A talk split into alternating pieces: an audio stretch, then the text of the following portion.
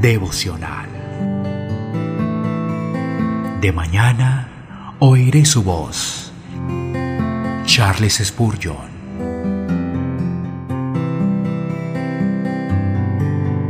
Segunda los Corintios, capítulo 5, versículo 21. Al que no conoció pecado, por nosotros lo hizo pecado, para que nosotros fuésemos hecho justicia de Dios en él. Cristiano, enlutado, ¿por qué lloras? ¿Estás de luto por tus propias corrupciones? Mira a tu perfecto Señor y recuerda, estás completo en Él. Eres a la vista de Dios tan perfecto como si nunca hubieras pecado. No, más que eso, el Señor, nuestra justicia, ha puesto un vestido de carácter divino sobre ti, para que tengas más que la justicia del hombre, tienes la justicia de Dios. Oh, tú que estás de luto por causa de los pecados innatos y la depravación, recuerda, ninguno de tus pecados pueden condenarte. Has aprendido a odiar el pecado y también has aprendido que el pecado no es tuyo, sino que fue puesto sobre la cabeza de Cristo.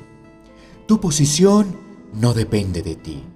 Es en Cristo. Tu aceptación no es por ti mismo, sino por el Señor. Eres tan aceptado por Dios hoy con toda tu pecaminosidad. ¿Cómo lo serás cuando estés de pie ante su trono, libre de toda corrupción? Oh, te suplico, aférrate a este pensamiento precioso. Tienes perfección en Cristo, pues tú eres completo en Él, con el vestido de tu Señor. Tú eres santo como el santo de Israel. ¿Quién condenará? Cristo Jesús es el que murió e incluso resucitó y está a la derecha de Dios e intercede por nosotros. Cristiano, permite que tu corazón se regocije, pues tú eres acepto en el amado. ¿Qué puedes temer? Que tu rostro lleve siempre una sonrisa. Vive cerca de tu Maestro.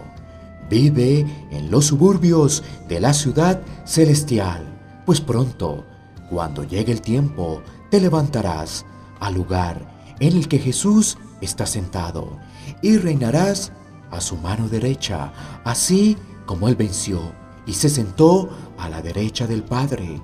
Y todo esto porque el divino Señor, que no cometió pecado alguno, por nosotros, Dios lo trató como pecador, para que en Él recibiéramos la justicia de Dios.